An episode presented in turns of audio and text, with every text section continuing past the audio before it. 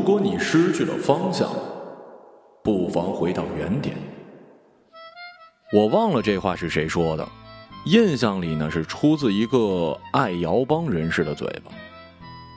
爱摇帮，也就是地下音乐杂志《我爱摇滚乐》的老编辑群。很长一段时间，这伙子人的形象并不好，邋遢、懒散、玩世不恭、眼高手慢。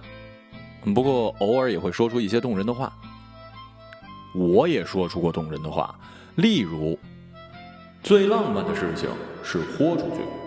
对于多数善良的人士来说，豁出去至少证明动了真情，或者被逼得无路可走。无路可走，也就有了路。这些话贴上文艺青年的标签很合适的，因为现实生活中的豁出去往往得不到理解，更谈不上浪漫。一年前，朋友介绍一姑娘，我乘坐地铁前去相亲，双方开聊，姑娘问。能问你一个私人问题吗？您问。过去十年里，你一共喜欢过几个女人啊？您指的喜欢是，就是有感觉。我算一下啊，一、二、三、四、五个吧。要不说你们男人花心呢，十年你就爱了五个。他们但凡有一个爱我，我就不会爱这么多了。你挺失败的呀。是啊，要不怎么沦落到跟你相亲呢？归来后发现姑娘把我拉黑。我坐在窗前静静的想了一会儿，她长得挺漂亮，挣的也比我多。我就是这么一二百五，以前天天豁出去。现在偶尔豁出去，每次豁出去都招来混蛋的美誉。二零一六年五月二号，北京城凄风苦雨，我背包打伞出门，一小时之后来到了 CBD 某商场地下一层，在一处专业回收电子产品的柜台前，卖掉了八成新的 iPhone 六和九成新的 iPad Air 2，此举创收四千块。整个过程，我宛若少女邂逅流行歌手般面红心跳，幸福冲动溢于言表。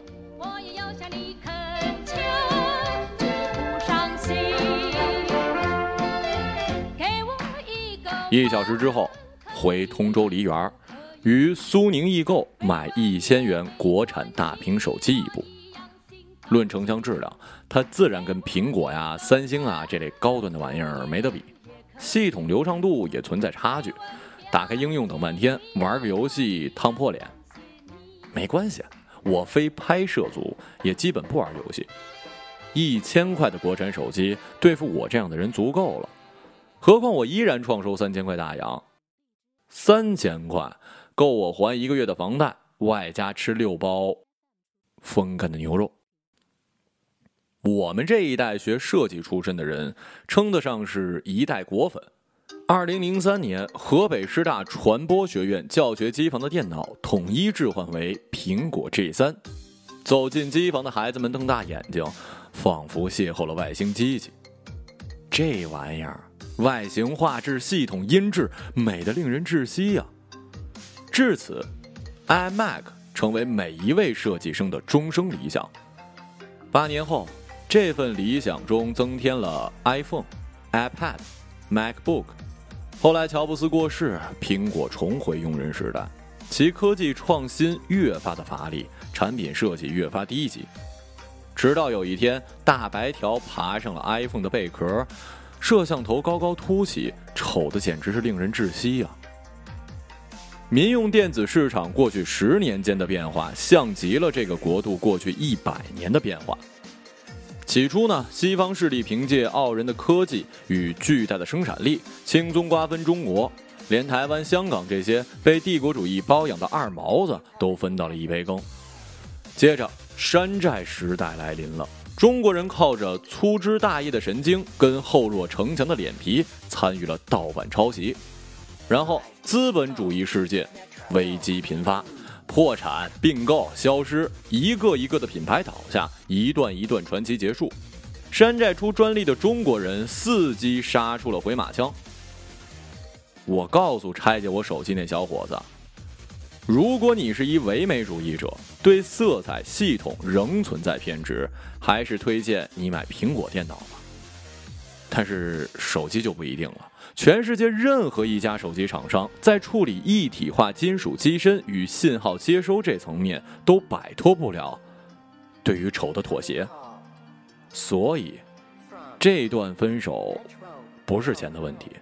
即使突然冒出个傻帽，往我的卡里打了一千万，我依然会做同样的事儿。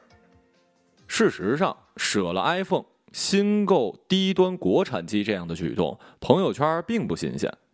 我的老同学、老同事、老朋友都赶在我前面。这些人里有月入过万的设计界白领，有电视台上班的时尚女性，有开着宝马招摇过市的企业高管。当然，他们也都超过了三十岁。我们爱一个人或者一样东西，会包容，会奉献。包容越发沉重，奉献变为了羞耻。我们面露狰狞，火速离去。我离去的太快，事先约好吃饭的记者朋友失去了联系，两部手机间存在约一个小时的空窗期。他冒着雨赶到了 CBD，寻不到我身影，冒着雨赶回去。而这个朋友同样来自爱瑶帮。他表示不怪我，我表示自己没意见。他问我国产手机用的怎么样，我说一千块的东西没什么大不了的。同样没什么大不了的，还有一个叫做知乎的网站，这也是新手机上与众多老朋友谈论的第一个话题。我的老朋友几乎都是知乎迷，我这个非知乎迷显得格外的突兀。我告诉他们，我没装知乎应用，以后也不准备装。我上的太少，每次都忘了密码了。不上知乎的原因跟不再使用苹果手机的原因差不多。就一字儿，累。知乎给我最大的印象就是累了。本来极其简单一问题，答者洋洋洒洒上千字，恨不得把自己所知道的所有知识都植入进去，给人的错觉是呢，全中国所有郁郁不得志的知识分子都挤进了知乎啊。举个例子，有人问。同样被日本殖民过，为什么大部分韩国人恨日本，而大部分的台湾人爱日本？知乎回答者们会用历史、地理、文化、国际环境、种族、性格等多角度分析，直到把你分析的晕头转向。你依然想不通，这他妈到底为什么呀？同样的问题如果出现在百度的曼联吧，网友可能也就一句话。亲爹又穷又土又蛮横，强奸母亲的男人又富又洋又给糖，要不要重新认爹啊？相比之下，你更喜欢哪个回答呀？我当然是喜欢第二个了。网络资讯高度发达的今天，最有价值的不是真相，而是如何将这真相讲得动人。这有一形象的比喻：你追求一女孩，跟她谈了整整一天的文学、哲学、美学。但最后让他笑起来的，只是随口说出的生活小笑话。很多人都不会讲笑话了，不管我们增添了多少的见识与学问，生活里我们是一群无趣的人。二零一六年的五月十一号，发生了一件有趣的事儿：一位老同事陪同闺蜜前去宾馆捉奸，她得意洋洋，志在必得，发一堆即时性的照片，时不时还来段解说。看得出来，这是一场精心策划过的行动。女主角、女配角分工明确，塞给宾馆管理方的钱也是有整有零。最后发来的照片里，除了有跪在地上的男主角，还有一张床单蒙脸的小三儿。同同事同事说，同事说说小小三儿根本不敢反抗，靠在床边给你一通抽啊！有必要做这么绝吗？两口子以后还得相处，给对方留几分薄面，也能给以后的夫妻感情多留点空间啊。谁要跟他继续过了？这么做就是为了离婚，车子、房子什么的他都别想动。我姐们够苦了，十几岁跟他到现在，为了供房子，孩子都没敢要，现在脸都让渣男给丢尽了。他工作的单位没我姐们好，挣的也没我姐们多，你呀，真是一傻瓜。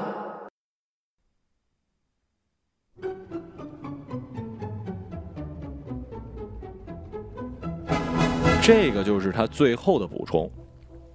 根据某网站的一项调查结果显示，四十岁后的捉奸很少闹到离婚，因为离婚的代价过大，事后必有一方做出妥协与牺牲。四十岁之前捉奸，大多危及婚姻，因为双方都有再婚的资本，闹得越凶，分手费得到的越多。一个月前，通州北院跟老同事吃饭。晚上十点走回地铁，目睹大街上捉奸，双方三十来岁，男士呢西装革履，女士呢知性打扮，男士大吵大闹，拼命摆脱女方，女方忍气吞声，分明拉不住还强拉。路人纷纷围观啊，现场初步判断，女士上了别人的车，被男士抓了现行。男士再次甩开女士的手，带着哭腔大叫：“走！”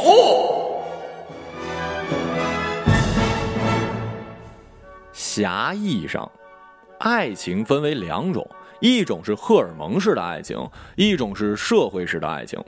荷尔蒙式的爱情布满冲动与无知，社会式的爱情呢，充斥着算计与条件。如果成长就是迈向精明的一段路程，那么精明到最后，我们就不再需要爱情了，我们只需要一份财产以及众人面前的一份尊严。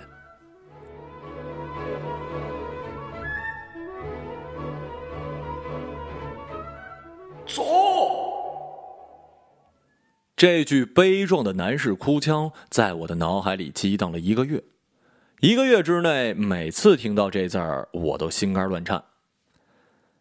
我们真的得到尊严了吗？我们手抓最高科技含量的电子产品，登录最知性的网站，用社会式的爱情衡量着一个一个仰慕者，最后得到的只是宾馆里的一场闹剧，或者是大街上的一段丑态。我们的成长呢？成长的确使我们这一代变得精明，精明之后，我们似乎离幸福越来越远了。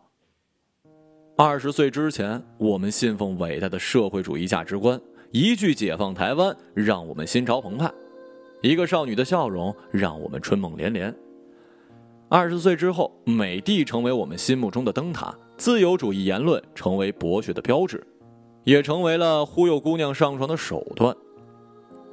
三十岁后，再没有了灯塔，再没有了价值观，男人、女人、政客、商贾。通通是这星球上的病毒，我们甘心为之妥协与牺牲，也就只剩下了金钱。灯红酒绿之中，每个人都在摔倒，别人也许在背后推了你一把，但你并非无辜。你和在场的每一个人都一样，都属于一个圈圈，一个圈圈，一种规则，成功者、失败者、主角、配角。构成了一条完整的故事线，或者你豁出去，丢掉所有正在迷恋的、向往的、纠缠的、为之神伤的，去看看乌云上面是什么颜色，去看看你穿上衣服前是个什么样的混蛋。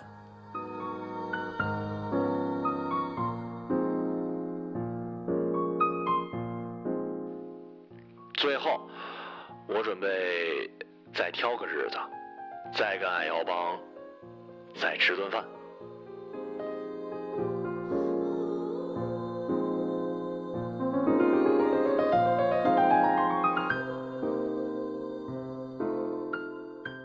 一个朗读者，马晓成。